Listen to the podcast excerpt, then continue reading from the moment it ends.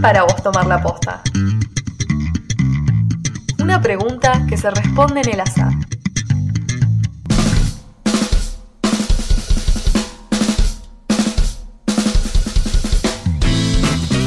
Te invitamos a acompañarnos en estos minutos de aire y que vos también formes parte. Somos Tomar la Posta, el programa de los y las jóvenes por la memoria.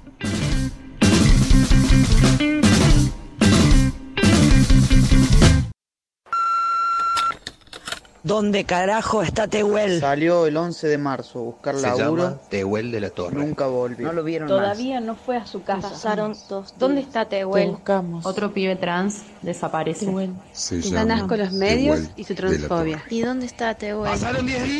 Se llama Tehuel de la Torre. Pedimos aparición con vida ya. Nos desaparece. Pasaron 20 días. Nunca volvió. Desaparece. ¿Dónde está? ¿Dónde está Llevan Tehuel? 25 días. ¿Dónde carajo está Tehuel? un mes y no aparece.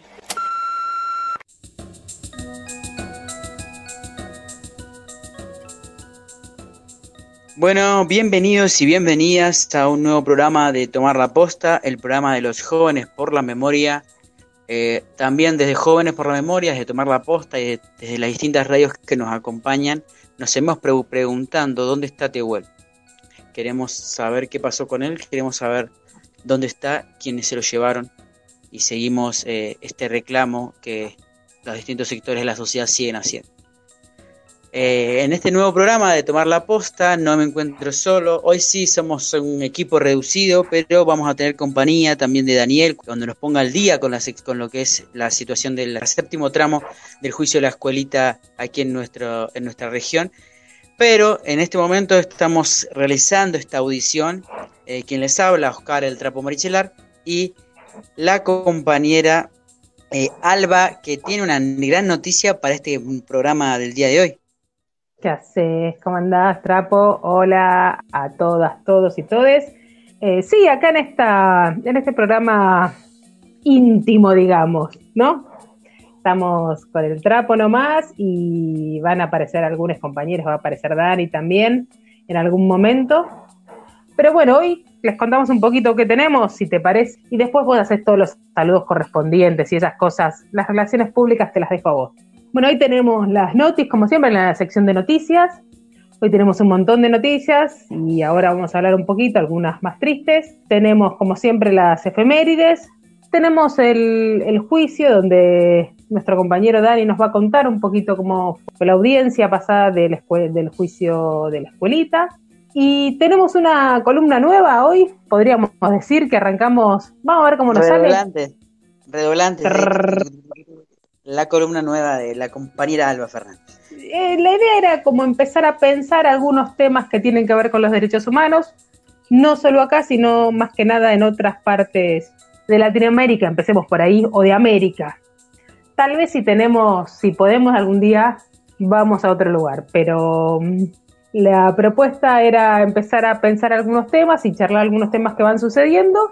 Eh, y hoy tenemos un, un poco la era charlar qué está ocurriendo en Canadá con este con este descubrimiento, digamos, de cuerpos enterrados sin registrar en tumbas, eh, eh, sin identificar de personas de los pueblos originarios canadienses o primeras naciones, como les suelen decir ellos y ellas.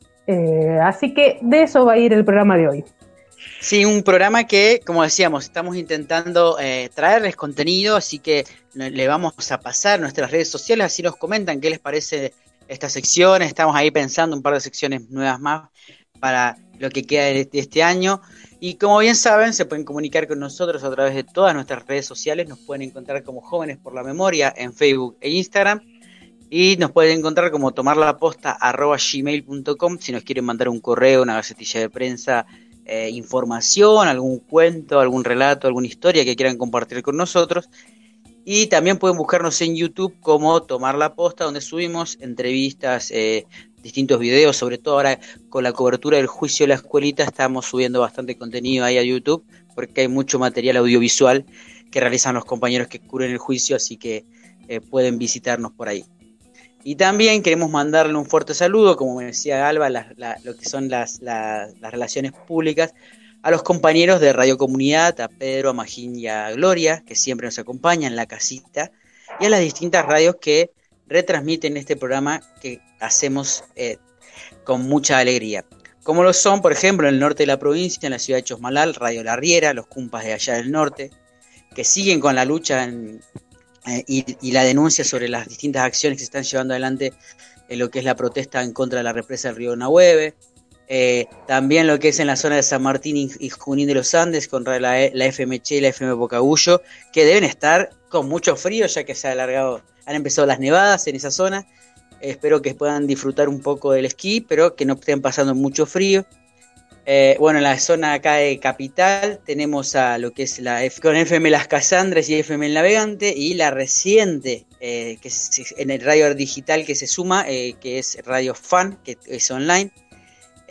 y después, bueno, nos vamos a lo que es la costa atlántica y saludamos a los compañeros de Radio Encuentro que también retransmiten nuestro programa y les agradecemos a todas esas radios y a todos por acompañarnos en este camino de la comunicación popular.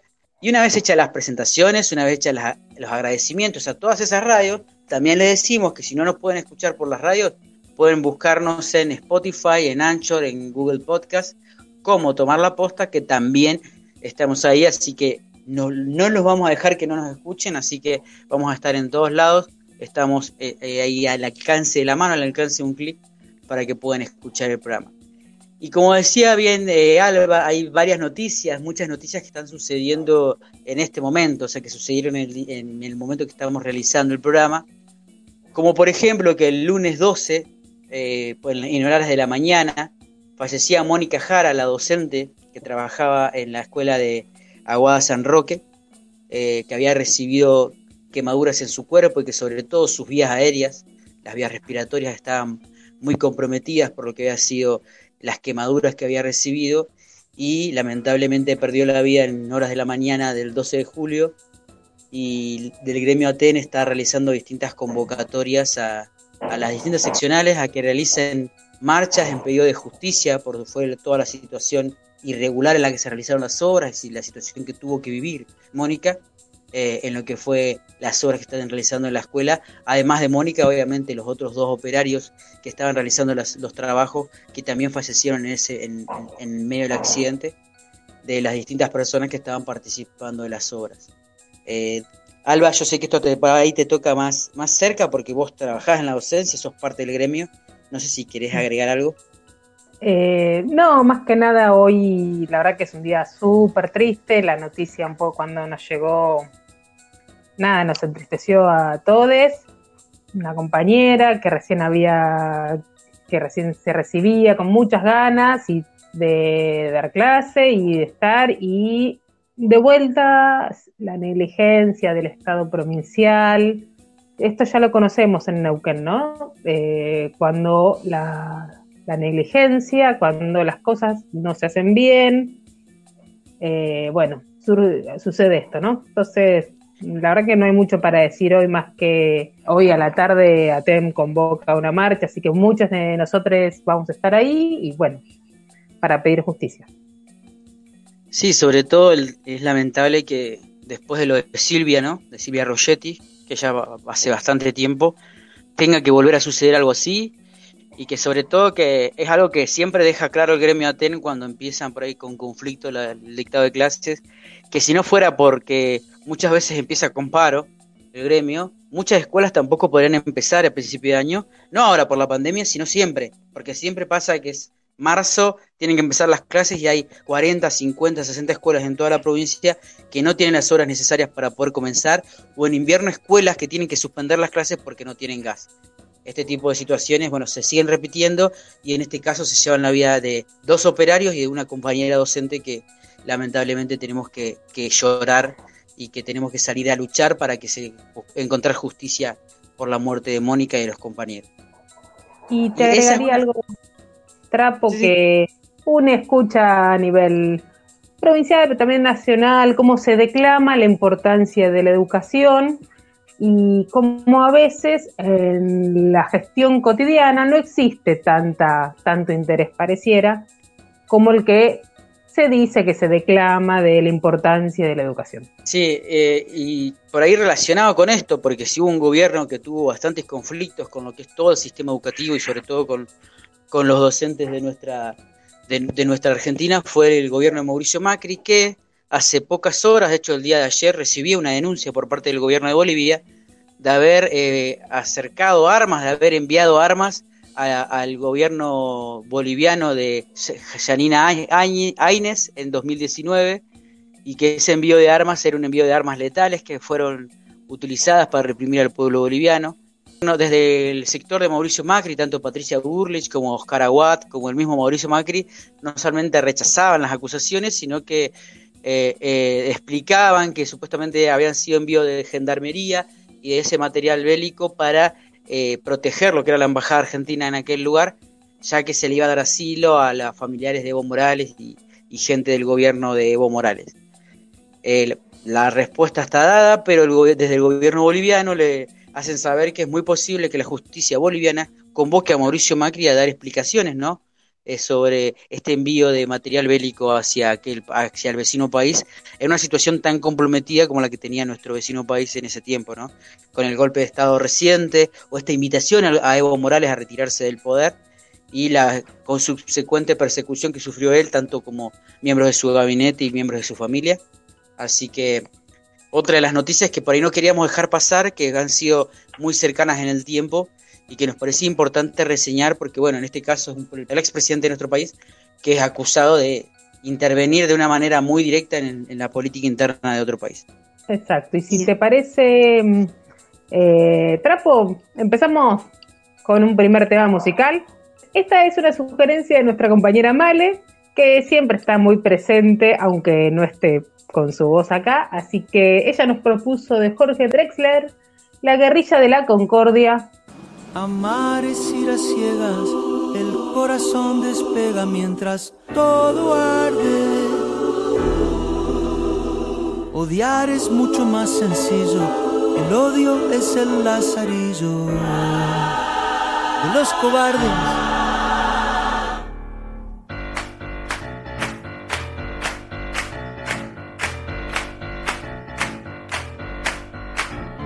Armémonos Armémonos de valor, armémonos, armémonos de valor hasta los dientes.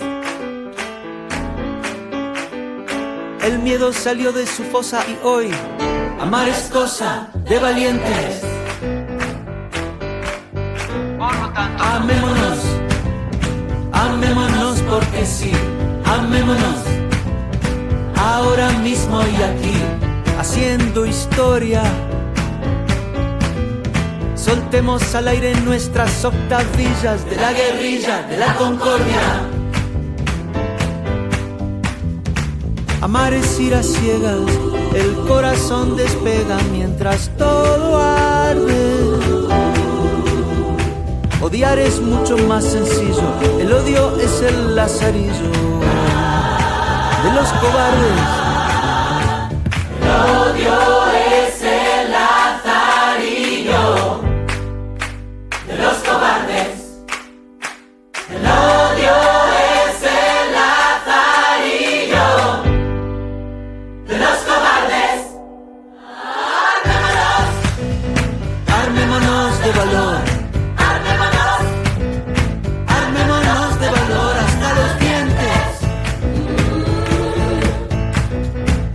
miedo salió de su fosa y hoy amar es cosa de valientes.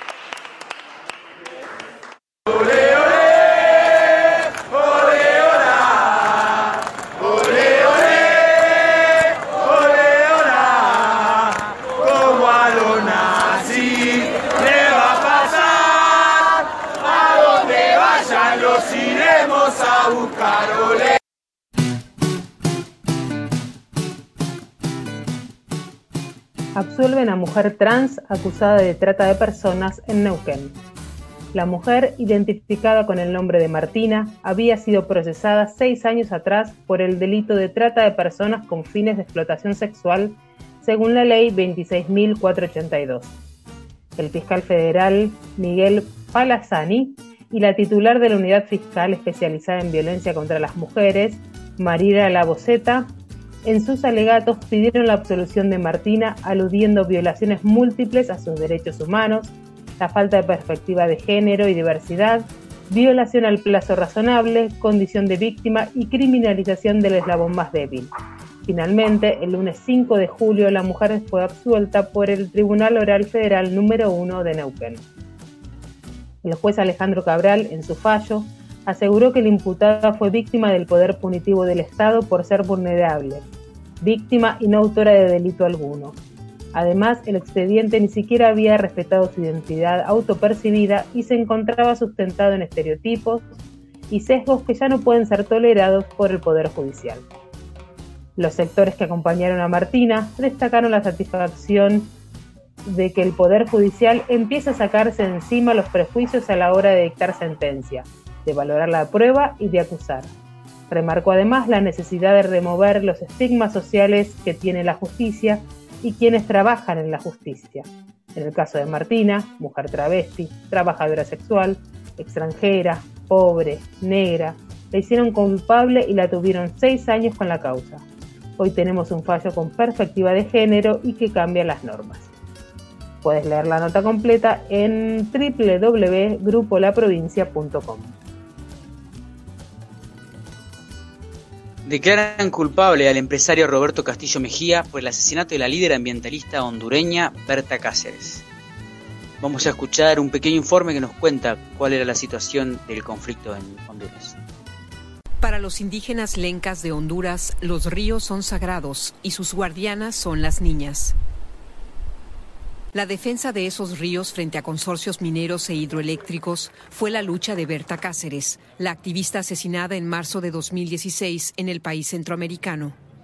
En la ciudad de La Esperanza, en el departamento de Intibucá, Berta Cáceres llevó adelante la defensa del medio ambiente y de los derechos de los lencas con el COPIN, el Consejo de Organizaciones Populares e Indígenas de Honduras. Hoy la sede de la organización semeja una fortaleza que protege a quienes continúan con el legado de la activista, además de voluntarios y visitantes de organizaciones internacionales. Su hija, Berta, afirma que su muerte reveló un macabro entramado de intereses políticos y económicos. Eh, luego del golpe de Estado en el año 2009 aquí fueron concesionadas franjas muy importantes del territorio y para el caso del pueblo lenca, eh, pues la riqueza fluvial eh, de la zona para la construcción de proyectos hidroeléctricos. Entonces el COPIN y Berta Cáceres, digamos, en su dirigencia, denunció eh, este hecho ilegal e ilegítimo que se daba en el marco del golpe de Estado y entre ellos el proyecto hidroeléctrico Aguasarca. Su oposición a ese proyecto sobre el río Hualcarque, concesionado por 20 años a la compañía hondureña DESA y a grupos internacionales, le costó finalmente la vida a Berta Cáceres. Según el informe de un grupo de expertos independientes, en el crimen habrían participado directivos de la empresa, agentes estatales y fuerzas parapoliciales. Hasta el momento hay ocho presuntos autores materiales entre rejas. Los autores intelectuales siguen sueltos. La excomisionada de policía María Luisa Borjas denunció que el Ministerio Público conoce sus nombres desde abril de 2016, pero encajonó el informe. En ese expediente investigativo narran paso a paso cómo se realizó, cómo se planificó y cómo se realizó ese asesinato.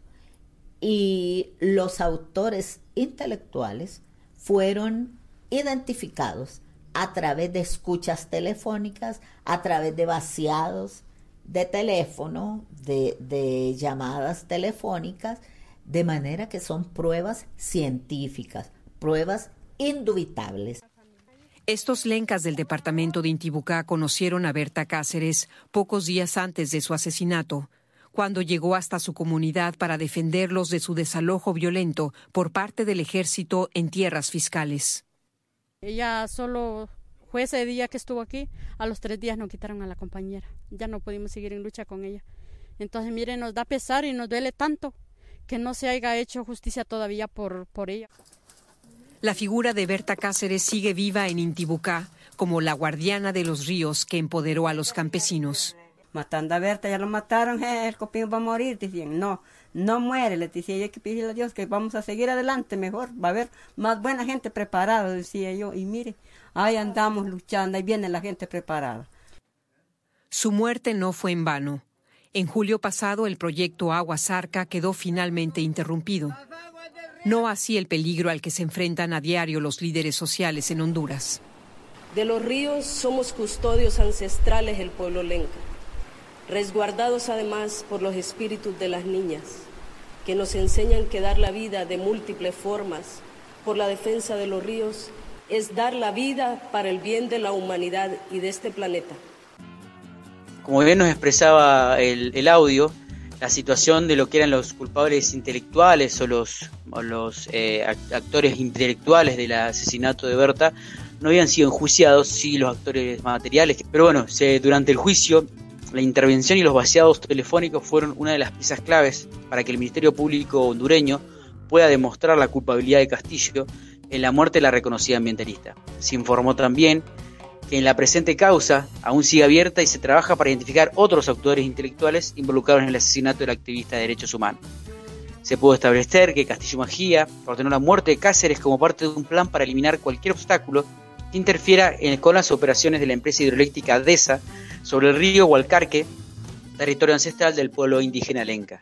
Eh, en, mil, en, 2018 fueron condenados por su participación Sergio Ramón Rodríguez Orellana, gerente del área social de EDESA, Douglas Giovanni Bustillo, ex jefe de seguridad de EDESA, y Mariano Díaz Chávez, miembro del primer batallón de inteligencia y mayor de las Fuerzas Armadas hondureñas, hasta su arresto.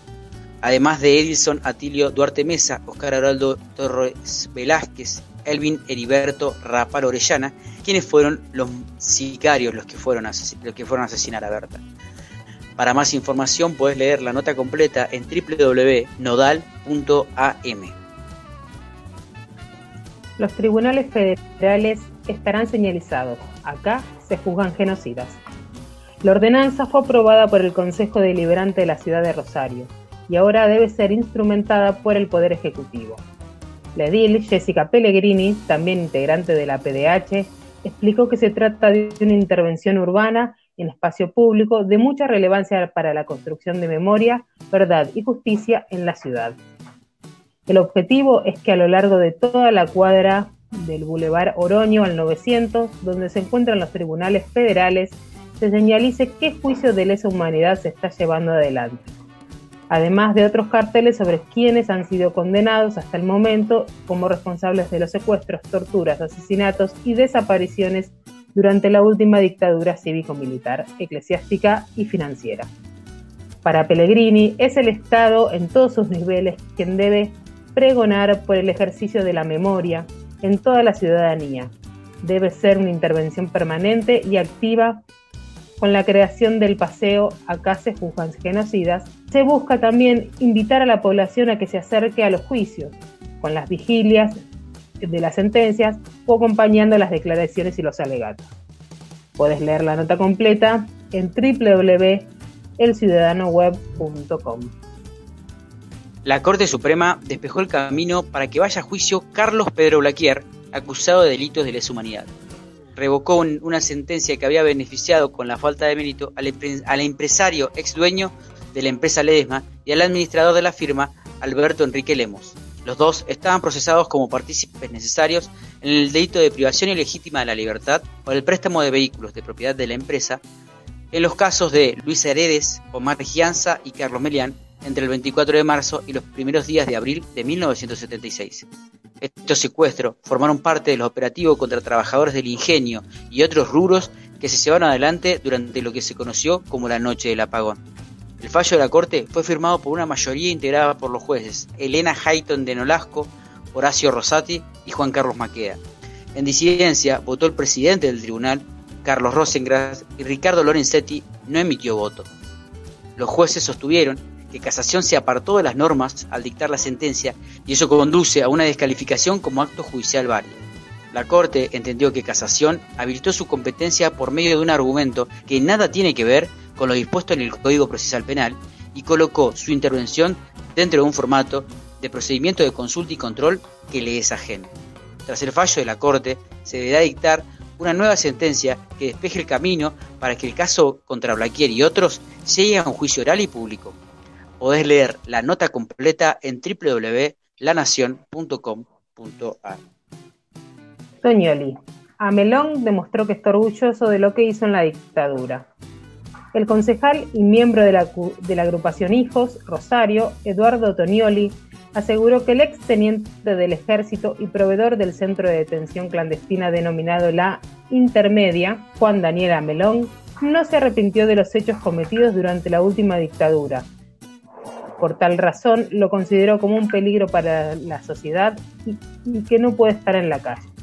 La declaración de Tonioli, cuyo padre está desaparecido, viene a colación de la solicitud del beneficio de salidas transitorias realizado por Amelón, quien intentó mostrar que no es la misma persona que hace 44 años y adujo que los delitos que se le imputaban ya habían sido juzgados y que, a cambio, transitaba por un proceso de resocialización. La presentación realizada por los organismos de derechos humanos querellantes y las víctimas de delitos de lesa humanidad nucleados en los espacios Juicio y Castigo e Hijos Rosario rechazaron junto con la Fiscalía dicho pedido y puntualizaron que en la audiencia, cinco minutos después de que él dijera que era otra persona, la representante legal, de hijos y abuelas le pregunta por un libro que escribió y él le respondió que ratificaba todas las reivindicaciones acerca de los hechos aberrantes cometidos durante la dictadura. La fiscalía recordó que Amelón nunca mostró arrepentimiento ni buscó reparar a las víctimas, sino que se mostró desafiante. Además, existe una causa en la que Amelón está procesado por 30 hechos de violación a los derechos humanos en la dictadura, cuando revistó en el Batallón de Inteligencia 121 de Rosario. Además, se recordó al tribunal que el represor está condenado a dos cadenas perpetuas y otras dos penas, entre 10 y 13 años, por ser responsable de los 28 hechos de privación ilegítima de la libertad agravada, más tormento. 26 hechos de privación ilegítima de la libertad más homicidios y la sustracción de dos menores. Puedes leer la nota completa en www.lacapital.com.ar. Abuelas de Plaza de Mayo pidieron 15 años de prisión para el ex capitán Jorge Fariña. Fue el miércoles 7 de julio cuando el abogado representante de Abuelas realizó la, solicitud de pena para el ex capitán en el juicio de lesa humanidad denominado Causa Klossman que investiga la desaparición de 29 personas y se desarrolla en el Tribunal Oral Federal número 2 de Rosario. La entidad defensora de los derechos humanos se constituyó como querellante en esta investigación por la sustracción y sustitución de identidad de la hija de Cecilia Patriz Barral y Ricardo Horacio Klossman, secuestrados el 2 de agosto de 1976 en su domicilio en Rosario. La presentación realizada le imputa al ex agente de inteligencia haber sido coautor penalmente responsable de la situación de la menor María Pía Josefina Kertz, hija biológica de Barral y Klotzmann, entre otros delitos. La abogada de abuelas, Sofía Berro Fosín, realizó una descripción pormenorizada del secuestro de los Klotzmann y su traslado al centro clandestino de detención ilegal, conocido como Quintas de Fisherton, donde se produjo el nacimiento y posterior sustracción de la identidad de la menor. La niña sería entregada a la familia Kertz el 21 de agosto de 1976 y Fossin dio cuenta también de la responsabilidad del personal policial de la seccional primera en esa entrega y enumeró las irregularidades cometidas en el proceso de adopción. El delito es aún peor porque se perfeccionó la sustracción ocultando el dato de la procedencia de la menor durante 34 años hasta que María Pía supo la verdad en 2011. La joven recuperó su identidad al realizar estudios comparativos en el Banco Nacional de Datos Genéticos y se convirtió, así, en la nieta recuperada número 103. Además de juzgarse a Fariña, también se incluyen a los miembros de la Policía Federal Argentina, Delegación Rosario, Federico Almeder, René Juan Lengló y Enrique Andrés López. Podés leer la nota completa en www.telam.com.ar. Explosión en Aguada San Roque murió la docente Mónica Jara. La maestra falleció el lunes 12 de julio en una clínica especializada en Mendoza, donde se encontraba internada por las heridas sufridas en el accidente. Había sido trasladada desde el hospital regional tras la explosión en la escuela albergue 144 de Aguada San Roque, pasado, el pasado 29 de junio. La noticia fue confirmada por el diario La Mañana de Neuquén y el gremio ATEN en horas del mediodía.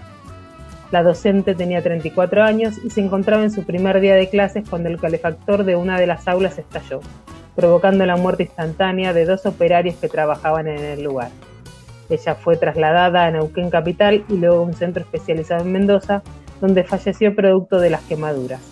El director del Hospital Castro Rendón, Adrián Lamel, había indicado que Jara tenía un 70% de su cuerpo quemado.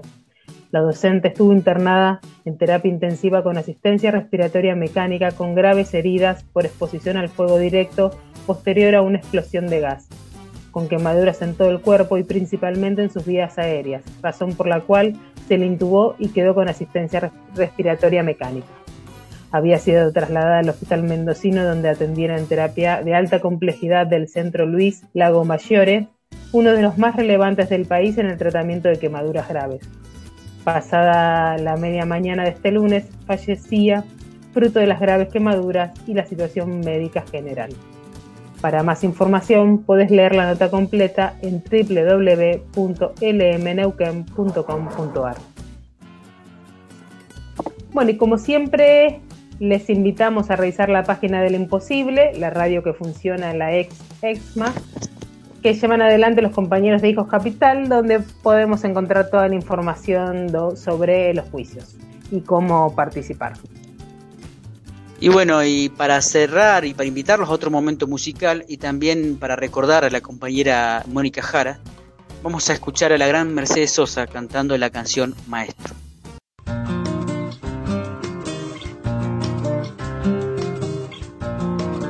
De tu pelo soy, hija de tu cuero, soy el olvidado de la alcancía del tiempo, el que se quedó de pie poniéndote el pecho.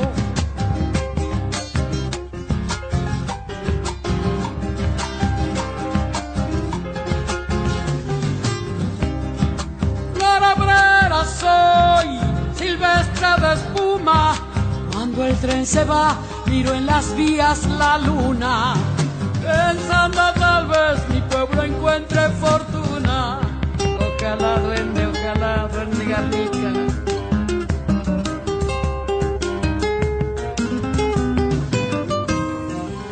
Fue sin show cuando repartieron. De mí no se acuerdan, dicen que nunca me vieron. Que no soy de aquí, que ya no tengo remedio. Soy el olvidado, el mismo que un día se puso de pie, tragando tierra y saliva. Camino hacia el sol para curar las heridas. Una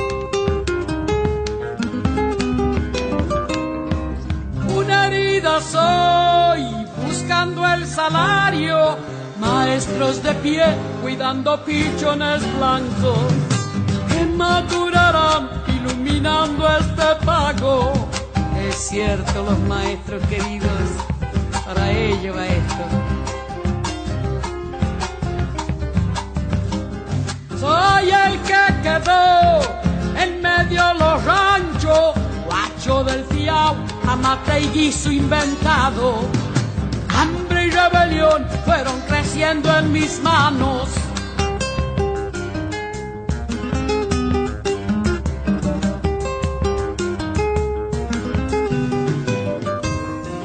No quiero de más, quiero lo que es mío. Al mazo trampeado quiero torcerle un destino. Levántate cagón, un argentino.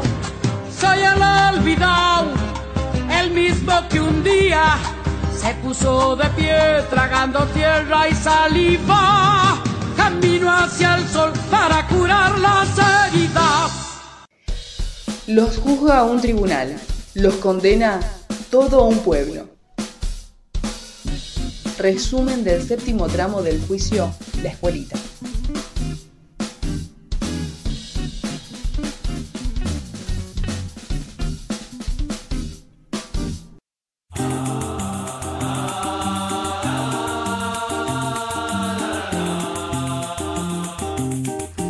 Vamos a dar paso a un nuevo resumen de lo que fue la última audiencia de este séptimo tramo del juicio La Escolita. En primer lugar, saludo a la audiencia de Tomar la Posta, saludo a mis compas, la radio que nos retransmiten y sobre todo al equipo de Radio Comunidad, que es nuestra casita y nuestra alma mater, como, como nos gusta remarcar. Estamos ingresando en la fase final del de este séptimo tramo y último tramo además de todo el juicio de la escuelita, aquellos juicios que empezaron en el año 2008. En esta ocasión testificaron Elías Monjes y Pedro Maidana. La última audiencia fue el miércoles 7 de julio. Con esta audiencia se dio inicio a la feria judicial y luego se retomará el día 28. Primero, eh, Monjes lo que hizo fue un pantallazo sobre lo que se vivía en el contexto de encierro en la cárcel de Rawson. Él fue secuestrado también en 1976 e hizo todo un, marco sobre cómo, cómo era la vida ahí. Él ya había testificado en juicios anteriores, fue invitado más que nada como como testigo de contexto.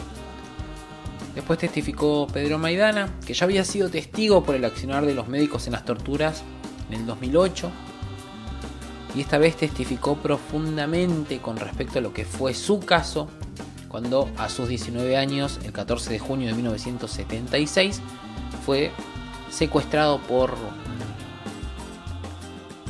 un operativo militar de la escuela número 1 de Plaza Winkle, donde estaba cursando. Después de eso, Pedro fue llevado a la comisaría 14 de Cutralcó, donde quedó a, a disposición de un grupo paramilitar. Así lo definía él. Eran personas las cuales daban órdenes a los militares y estaban vestidas de civil. Allí, mientras era trasladado a un vehículo policial, luego de haber sido torturado dentro de la comisaría, intentó escapar. Inmediatamente lo apresaron porque estaba vendado y con las manos tapadas. En esto Pedro contaba que su plan era que si lo mataban, que quedaran, que quedaran todos los represores en evidencia de lo que estaba sucediendo. Inmediatamente lo, lo volvieron a atrapar, lo, lo metieron en un camión militar y lo golpearon. Al nivel que Pedro quedó inconsciente. Pasó un día en un sanatorio allí en Cutralcó. Luego fue trasladado en ambulancia a la U9 de Neuquén. Allí en la U9 de Neuquén fue luego puesto nuevamente en un camión junto con otras personas y fue trasladado al aeropuerto donde junto con estas mismas personas también fue llevado al centro clandestino de detención de Bahía Blanca. Ahí fue torturado, se le preguntó sobre sus vínculos con distintos miembros del Partido Revolucionario de los Trabajadores. Tuvo incluso un encuentro con el tío Cruciani, ¿no? es el, era el, máximo dirigente de, ese centro clandestino de detención. Se lo quiso vincular con eh, Mónica Morán, pero afortunadamente ellos tenían un, una estrategia la cual les permitía no, no con, eh, comprometer a otros, otros compañeros. Así que finalmente eh, no, no, pudieron ser los dos, los dos vinculados. Pedro vuelve luego de 15 días a la 1 de Neuquén. De ahí pasa al centro clandestino de detención La Escuelita, pero ya de esta ciudad. Luego regresa a la U9 y de ahí es puesto a disposición del Poder Ejecutivo Nacional y llevado a la cárcel de Rawson.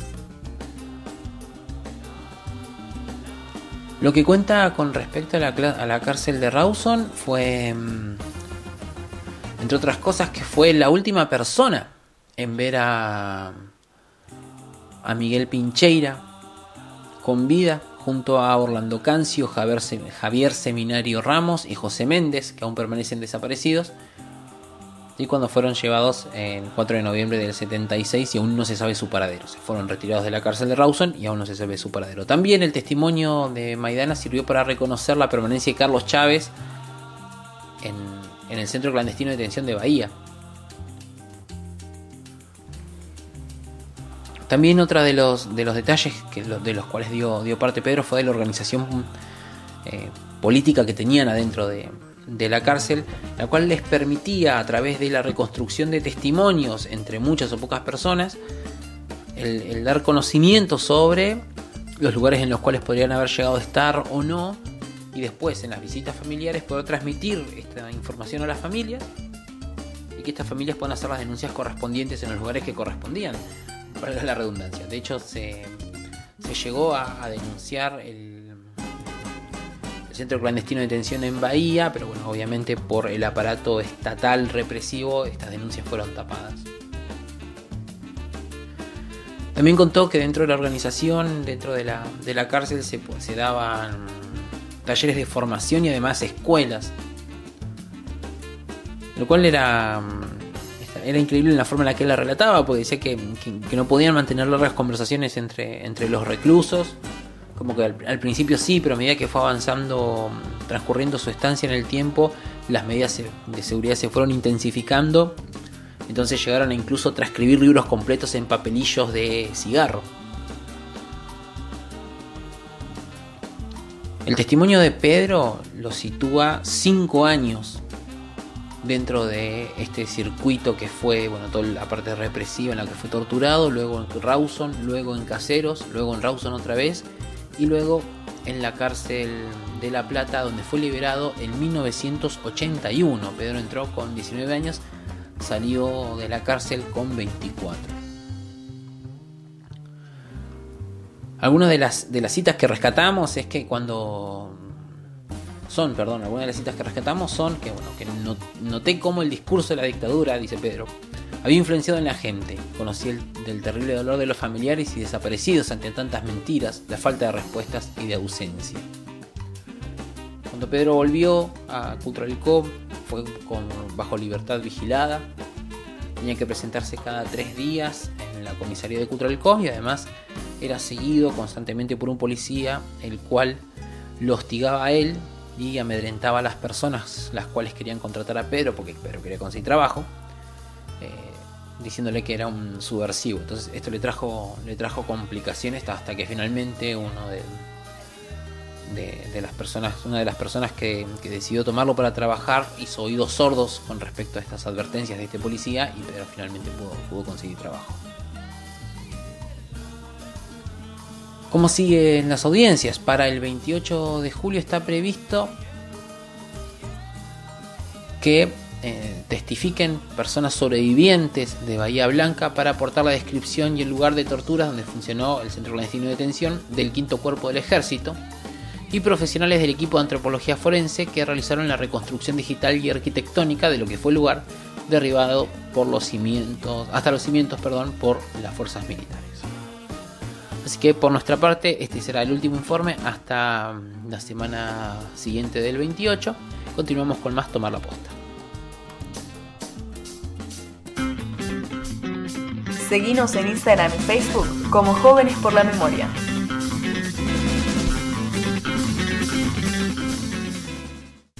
Quiero decirle que este tribunal le ha tocado defender los derechos humanos en la provincia de los derechos humanos. Quiero decirle que nuestro director de derechos humanos, Jaime de Nevares, dijo, si querés la paz, si querés la paz para tu patria, tenés que pedir verdad, memoria y justicia, que todavía, señores jueces, no sabemos las madres de Neuquén y Alto Valle ¿Qué es lo que ha pasado con los que faltan de nuestros hijos?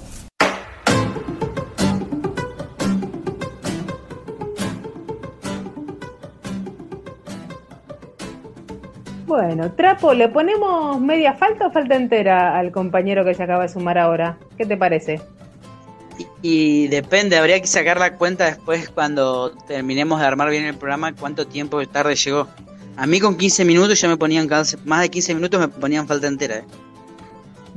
¿Usted tiene algo en su defensa, señor Nicolás? Pero ¿cómo están?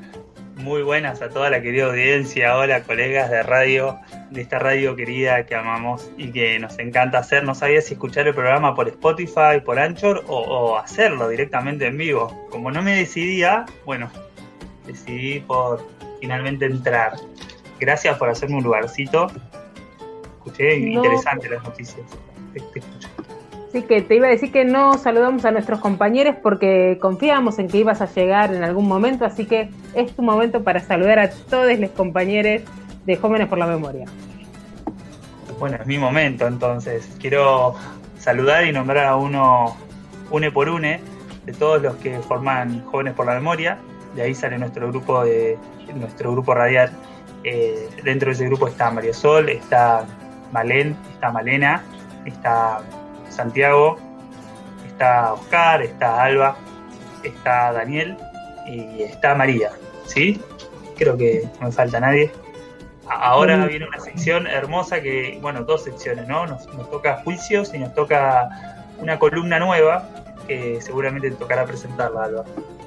Exactamente, bueno, eh, la propuesta era hablar sobre, sobre diferentes temas que tuvieran que ver con los derechos humanos, pero que no ocurrieran acá en Argentina, que algunas cosas las tocamos en las noticias, de hecho hoy hablamos sobre eh, el asesinato de Berta Cáceres y sobre las protestas en Cuba. Eh, y hoy quería mostrarles una noticia que fue, que apareció, no sé si ustedes la escucharon, porque apareció en algunos diarios, no en todos, que es sobre un descubrimiento de cuerpos y de tumbas en Canadá. Bueno, vamos a contarles un poquito qué es lo que pasó. Eh, en principio, hace mm, unos días, a principios de julio, aparecen 182 tumbas a identificar en un lugar de la Columbia Británica, eh, en lo que era un- una escuela albergue indígena, que después vamos a contar un poco de qué se trata. Eh, pero esto no era la primera vez, esto se remonta a principios de mayo, no, fines de mayo de este año, donde aparecen eh, 215, 215 cuerpos en una fosa común, en un internado, el internado más grande que tenía en ese momento Canadá. Los cuerpos todavía no están identificados y no se sabe la causa de muerte, pero no estaba, no estaba ese registro, digamos. Eh, algunos piensan que estas muertes que sí se sabe que son principalmente niñas. Se habla de muertes por desnutrición, por enfermedades, eh, incluso por suic- suicidios. Esto había ocu- ocurrido en, como les dijimos, a, a fines de mayo. A mediados de junio, apenas 15 días después, aparecen más, más cuerpos. De hecho, cuando aparecen los primeros 215, una de las cosas que solía que, que se empezó a escuchar es estos 215 cuerpos es solo el principio. A mí me hacía acordar un poco a... ¿Se acuerdan cuando durante las protestas de Chile se decía no son 30 pesos, son 30 años? Bueno, lo mismo acá, se empezó a decir 215 solo el principio y de hecho dos semanas después se encontraron, pero a diferencia de las primeras 215 que eran tumbas sin identificar, eh, a las dos semanas se encuentran 251 cuerpos en una fosa común, es decir, que ahí ni siquiera estaban identificadas las tumbas. Se encuentran por un georradar y quienes la encuentran son eh, organizaciones indígenas eh, canadienses que por su cuenta van haciendo investigaciones y van eh, sacando a la luz estos cuerpos. Y como les dijimos, hace 10 días aparece un tercer encuentro de 182 eh, tumbas nuevas. ¿Qué, qué sucede? ¿Qué eran las escuelas residenciales indígenas? Las, las escuelas residenciales indígenas fue una política que tuvo el gobierno canadiense y fíjense las fechas, de 1876 a 1996. Trapo, no sé si la fecha de 1876 te suena, pero por esa época acá estaba, se estaba llevando a cabo más o menos la campaña del desierto, ¿no? Claro, en esa época, de hecho en el 72 empieza la primera campaña y para el 78 estaba terminando lo que era 1878 la campaña, las distintas campañas al desierto.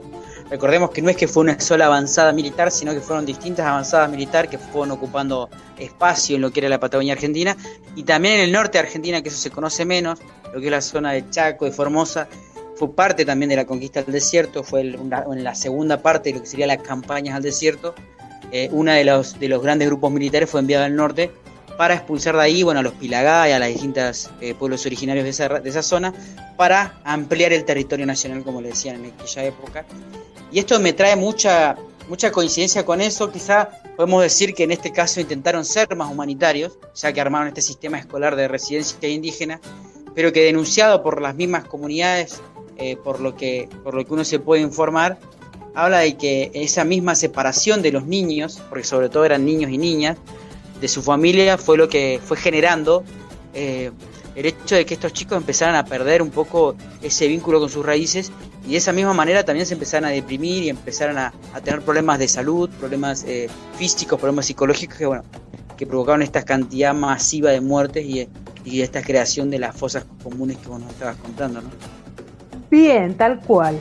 Eh, estas escuelas aparecen en 1876 como contaba, como contaba el trapo, fueron parte de un programa de asimilación donde eh, literalmente fuerza de seguridad o las autoridades iban a lo que ellos llaman las reservas indígenas, se llevaban por la fuerza a los niños y niñas de entre 6 y 8 años eh, para internarlos justamente en escuelas albergue donde justamente donde dejaban de tener contacto con su familia, pero además implementaban toda otra serie de, em, de políticas de asimilación, digamos.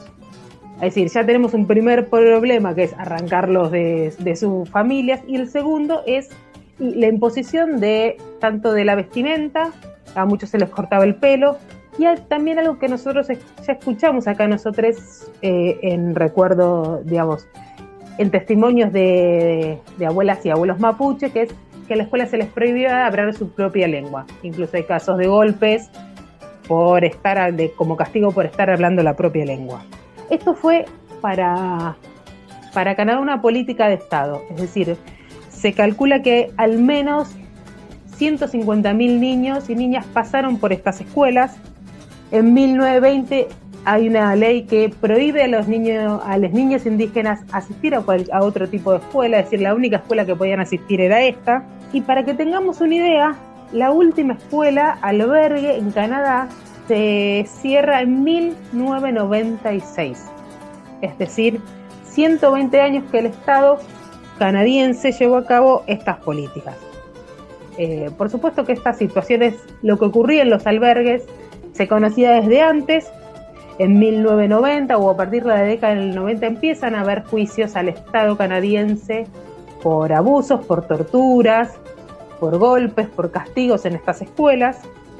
Es súper importante aclarar que si bien las escuelas eran estatales, muchas estaban gestionadas por las iglesias, tanto la iglesia protestante como la iglesia católica. Recordemos que Canadá fue colonizada tanto por Francia como por Inglaterra. Y ya a mediados de siglo se sabía que estas escuelas, o había informes de personas en estas escuelas donde decían que la, calidad de vida era, era muy pobre, donde esto que cuenta, que cuenta Trapo, las niñas morían por enfermedades, por desnutrición, por las torturas y por los abusos. Se calcula que más o menos había, hubo unos 130 escuelas, así que repartidas por toda, por Canadá, así que podemos entender un poco la dimensión de esto que pasó. Y un poco la propuesta era algo que también nosotros conocemos acá y que allá en Canadá tuvo una frase que era matar al indio para salvar al niño. Digamos, esa era la concepción que tenían detrás estas, estas escuelas, que hay que aclarar que no fueron solamente en Canadá, sino tenemos escuelas de este tipo en Estados Unidos, digamos, de hecho Canadá toma el modelo de escuela de los Estados Unidos, pero también se encontraron en Australia, en la India, digamos, conocemos lo de Canadá porque Canadá recién ahora se anima a sacarlo a la luz y por eso lo conocemos, pero todavía no sabemos o no se sabe mucho de qué pasaba en Estados Unidos o en Australia. Otra cosa importante de esto que contaba Trapo es que las niñas que pasaban por esas escuelas ya después no podían volver ni a sus comunidades, pero tampoco se podían insertar en las sociedades occidentales, así que terminaban siendo una especie de parias entre esas dos culturas. Y algunos datos que me parecían interesantes que fui como rescatando. ¿Saben hasta en qué año empezaron a votar las personas originarias de en Canadá? En 1960 recién eh, consiguen el voto Y otro dato interesante es que hasta 1970 las esterilizaciones forzadas fueron legales. Pero fíjense cómo hasta 1970 las esterilizaciones forzadas fueron legales. Incluso hay algunos casos eh, que se están judicializando de algunas esterilizaciones forzosas en el año 2018. Y me gustaría como estar atentos a este tema porque tal vez en alguna otra columna podemos hablar de esterilizaciones forzadas en alguna otra parte del el continente. Sí, por ahí acá justo estaba buscando información mientras vos nos contabas eso y que habla de que eh, hubo un informe realizado por el Congreso canadiense, publicado en 2015, que va, que va llamado Verdad y Reconciliación, que determinó que la política lleva adelante, esta política de, de, lo que las escuelas, eh, albergue, fue considerada como un genocidio cultural y que hasta el día de la fecha, hasta el hecho hasta la fecha de publicación de esta noticia, que es de hace un mes, había 4.100 menores eh, encontrados en estas tumbas comunes que vos nos describías al principio de, de tu columna. Así que de, ¿cómo se llama? de política totalmente genocida, como dice genocida, este genocidio cultural se va adelante por el Estado. Quizá por ahí me, vos acordabas de Australia y Estados Unidos, me parece que es un primer país, por lo menos, Australia había hecho una especie de pedido de disculpas, pero es el primer país que se que, trabaja en, en, encontrar información, en encontrar estos cuerpos y en hacer un verdadero trabajo de reparación histórica, si se quiere, por lo menos con la historia de ese pueblo y con la política llevada adelante Tal cual, vos hablabas de una comisión de la verdad y la reconciliación. Esta comisión se va a crear eh, más o menos en los 90, un poco por esta presión y por estos juicios que se empiezan a hacer hacia el Estado.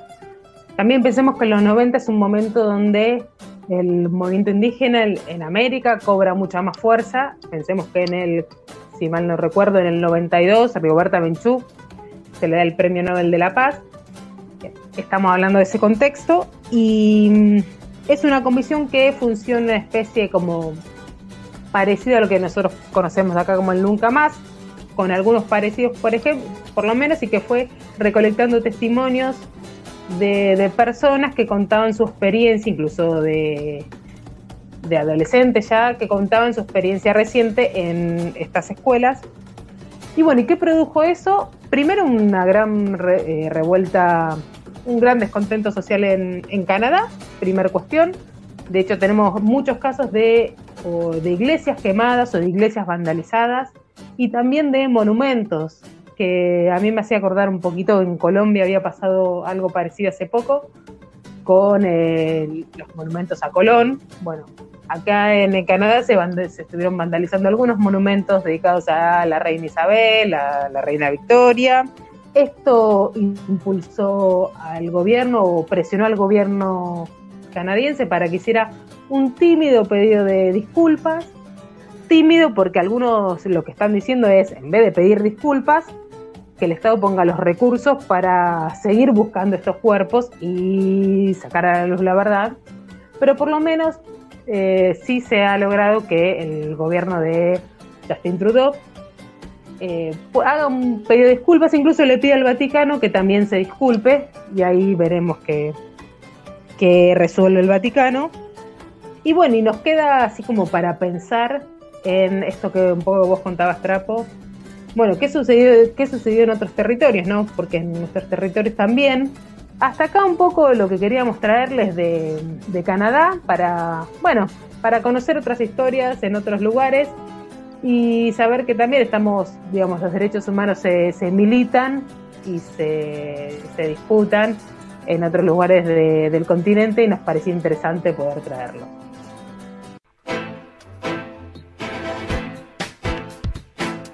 Le pasamos el trapo al cajón de la memoria.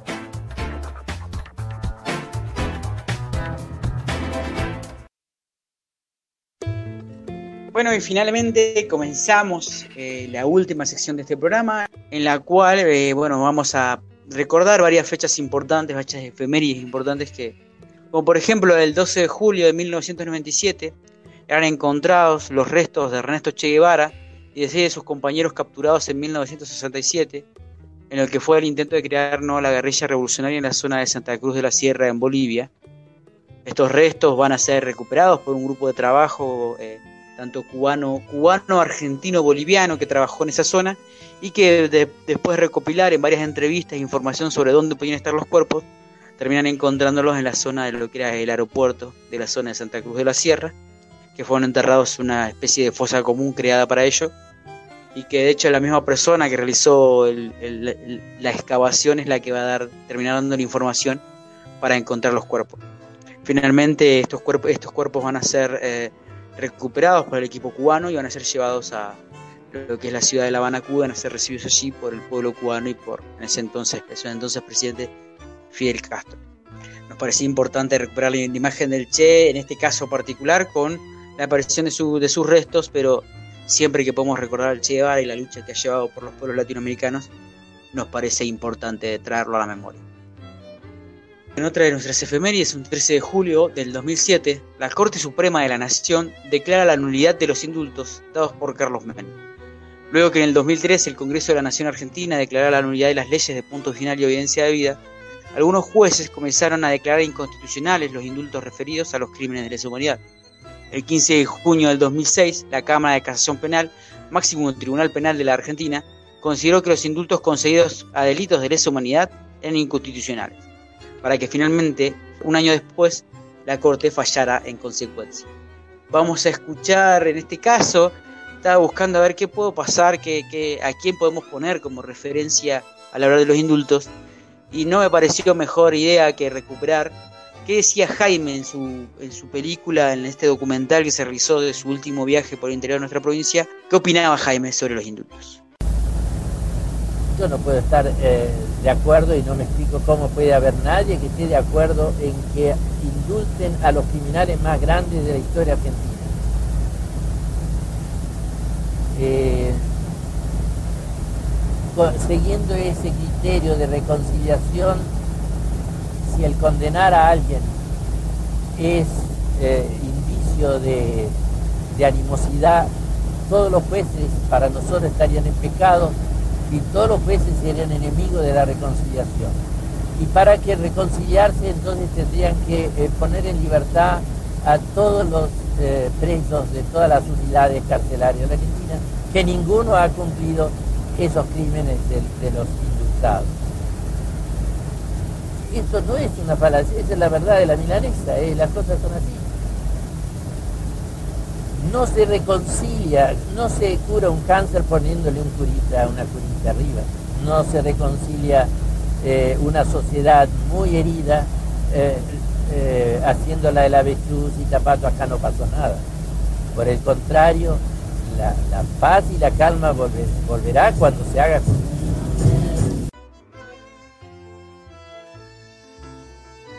Bueno, y ahí escuchábamos a Jaime que no que comparaba esto de indultar a, genocidas como indultar a los peores a, los peores delincuentes de la Argentina y que lo comparaba casi como que si así fuera deberíamos eh, liberar las, las, cárceles de todos los demás delincuentes porque si estos asesinos pueden ser indultados entonces debería no debería haber presos en Argentina.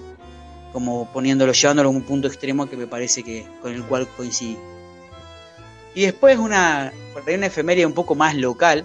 El 15 de julio de 1971 era creada la Universidad Nacional del Comahue ese día el Poder Ejecutivo Nacional sancionaba y promulgaba la ley la ley 19.117 por la cual se crea la universidad.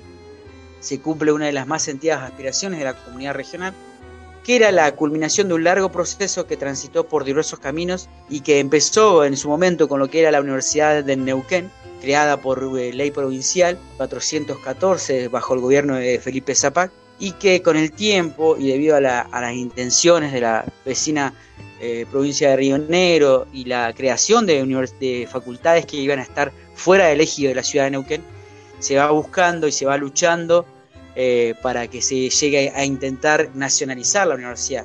De hecho, hay un pedido conjunto de ambas provincias realizado a Nación.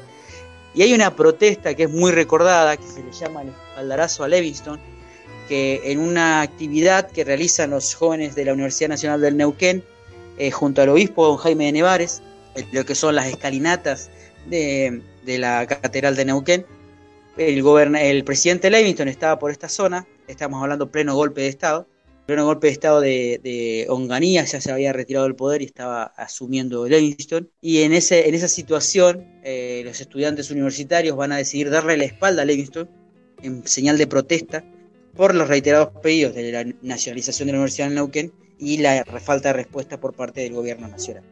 Esta situación va a ser recordada por los distintos militantes de la Universidad Nacional del Comahue posteriormente. Y bueno, y finalmente en marzo de 1972 comienza el primer ciclo lectivo eh, del nuevo complejo educativo conocido como la Universidad Nacional del Comahue, que va a tener sedes tanto en la ciudad de Neuquén eh, como en la ciudad de Bella Regina, en Roca, en Viedma, en Bariloche, acá en el interior de la provincia va a tener una una sede en la ciudad de Zapala, va a tener también sedes temporales en Chosmalal, en San Martín de los Andes. Bueno, va a crecer y bueno, hoy ocupa toda la región. Si bien se crearía posteriormente la Universidad Nacional de Río Negro, la Universidad Nacional del Congo sigue siendo la universidad de referencia para los ciudadanos y ciudadanas de ambas provincias y de la región patagónica. Eh, y finalmente, la última en ese efeméride que quería compartir con ustedes es una efeméride que se trata de ampliación de derechos. Hemos hablado de la creación de la universidad, pero en 2010 también, un 15 de julio, eh, la Argentina se convertía en el primer país de Latinoamérica en reconocer el derecho al matrimonio entre personas del mismo sexo a nivel nacional. El artículo 2 de la ley 26.618 de matrimonio civil, conocida como la ley de matrimonio igualitario, establece que podrán establecerse el matrimonio y tendrá los mismos requisitos y efectos con independencia de los que los contrayentes sean del mismo o de diferente sexo. Y esta ley es el resultado de la lucha de las múltiples organizaciones LGBT eh, en distintos proyectos de leyes, en distintas acciones llevadas adelante, tanto de amparos como proyectos de unión civil y fallos judiciales, que fueron sembrando el camino para finalmente dar con esta ley. Vamos a escuchar un pequeño informe que nos hace recordar aquella votación y, bueno, aquella eh, sanción de la ley de matrimonio igualitario. El 15 de julio de 2010 se sancionó la ley 26.618 de matrimonio igualitario. A la medianoche, después de 14 horas de discusión en la Cámara de Senadores de la Nación, el proyecto fue aprobado por 33 votos a favor, 27 votos en contra y 3 abstenciones, y seis días después, la ley fue promulgada por la entonces presidenta Cristina Fernández de Kirchner. Yo siempre pienso en, la cantidad de generaciones de gente que nació, vivió y murió sin poder decir estoy enamorado. Que pudiéramos eh, recibir la atención de ser sujeto de derecho. Argentina se convirtió así en el primer país de Latinoamérica en aprobar el matrimonio de personas del mismo sexo y se ubicó entre los primeros 10 países del mundo en reconocer el derecho pleno de la comunidad de lesbianas, gays, bisexuales, transgéneros, travestis, intersexualidades, queer y otras densidades no incluidas en las anteriores, LGBTIQ, de constituirse en familias con los mismos derechos y obligaciones e igualdad de condiciones que las uniones heterosexuales, incluidas la adopción. Se va a hacer entrega de los primeros DNI cero años, que son para aquellos niños recién nacidos en reconocimiento de familias comaternales. La ley fue el resultado de la lucha de las organizaciones LGBTIQ, que a partir de los años 90 presentaron proyectos de ley, amparos y fallos judiciales. Gracias por haber permitido vivir este momento. Arriba Argentina, arriba la igualdad jurídica, arriba la justicia. Como antecedente, en 2002, la legislatura de la Ciudad Autónoma de Buenos Aires había promulgado una ley que establecía uniones civiles del mismo sexo, pero no incluía el derecho a adopción ni a herencia. Se aprobaron leyes similares en Río Negro en 2003 y en las ciudades cordobesas Villa Carlos Paz y Río Cuarto en 2007 y Villa María en 2009. En 2009, la comunidad homosexual argentina y la Federación Argentina Lesbianas, Gays, Bisexuales y Trans, con el apoyo de otras organizaciones en diversas provincias, lanzaron una campaña nacional en pos del matrimonio igualitario bajo la consigna Los mismos derechos con los mismos nombres. La ley de matrimonio igualitario fue una conquista del colectivo LGBTIQ, que convirtió a Argentina en vanguardia y fue uno de los hitos fundamentales para las conquistas que se sucedieron después como la ley de identidad de género. Bueno, y de esta manera, con el, lo que es el informe y recordando este, esta ampliación de derechos que se logra en el 2010 y recordando bueno, la importancia ¿no? de, de no sancionar el amor, como decían algunos de los hablantes, de permitirles a todos eh, hacer público y hacer legítimo sus vínculos eh, de, pareja. Terminamos la sección efemérides y termina un poco así el programa. No sé, compañeros, si quieren aportar algo en relación a esta última efeméride o a alguna de las efemérides que le haya despertado alguna, alguna reflexión. A mí me, me gusta que haya cerrado con esta efeméride porque me parece que tiene que ver con, este crecimiento que tiene la Argentina en, el ámbito de los derechos humanos y de, ir reconociendo cada vez más derechos de más sectores, que tal vez nosotros lo tomamos como natural, pero si nos vamos a otras partes del mundo, Hungría hace poco acaba de sancionar una ley en contra de, de las diversidades sexuales, entonces nos hace, está bueno retomar esas cosas que nos demos cuenta que en algunas cuestiones tenemos muchos temas laburados y pensados y hay muchos avances en, nuestro, en nuestro país. Digo, si, si una se va o une se va a otros lugares de, de, Latinoamérica, pero no solamente, digamos, también podemos pensar en Europa, todavía hay mucho que discutir con respecto a esto. Respecto a traer un cachito de memoria, como lo haces en todas las efemérides Trapo, y lo que hizo Alba de, una nota de derechos humanos en, el continente americano. Recordar que los pueblos que, olvidan la memoria están condenados a repetirla, entonces es importante eh, tenerla fresca y pensarla y repensarla. Bueno, y de esta manera eh, comienzo yo, por ejemplo, empiezo yo por despedirme, por agradecerles a mis cumpas por su participación, a todos los cumpas de Jóvenes por la Memoria, a Dani y a Malena, que son los que por ahí están eh, más cerca de nosotros, pero después al resto de los cumpas de, Jóvenes por la Memoria por su apoyo y por su compañía y por su ayuda en la, realización de las distintas secciones. Y bueno, y finalmente despedirme mandándole un saludo personificando en los compañeros de Radio Comunidad Enrique Angelel y Gloria Magini Pedro, pero rescatando a cada uno de los miembros de las distintas radios, tanto virtuales como radios eh, AM, FM, que nos retransmiten, por acompañarlos, como siempre digo, en esta noble tarea de realizar la comunicación popular. Bueno, también eh, saludar, agradecerles haber estado ahí y nos encontraremos en la calle hoy o cualquiera de estos días. Aprovecho de despedirme ya que un, un arduo programa, digamos, tengo la boca cansada de tanto, de tanto hablar. Este, aprovecho a recordarles que nos pueden escuchar por Spotify, por Anchor, nos pueden escuchar en las radios que nos retransmiten también, ¿sí? Y, y bueno, hasta la nueva edición de Tomar la Posta será.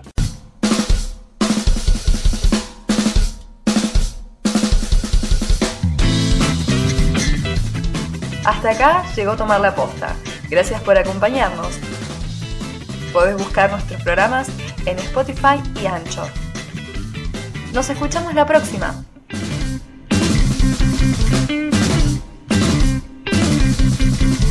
Son jóvenes y tomen en serio la posta.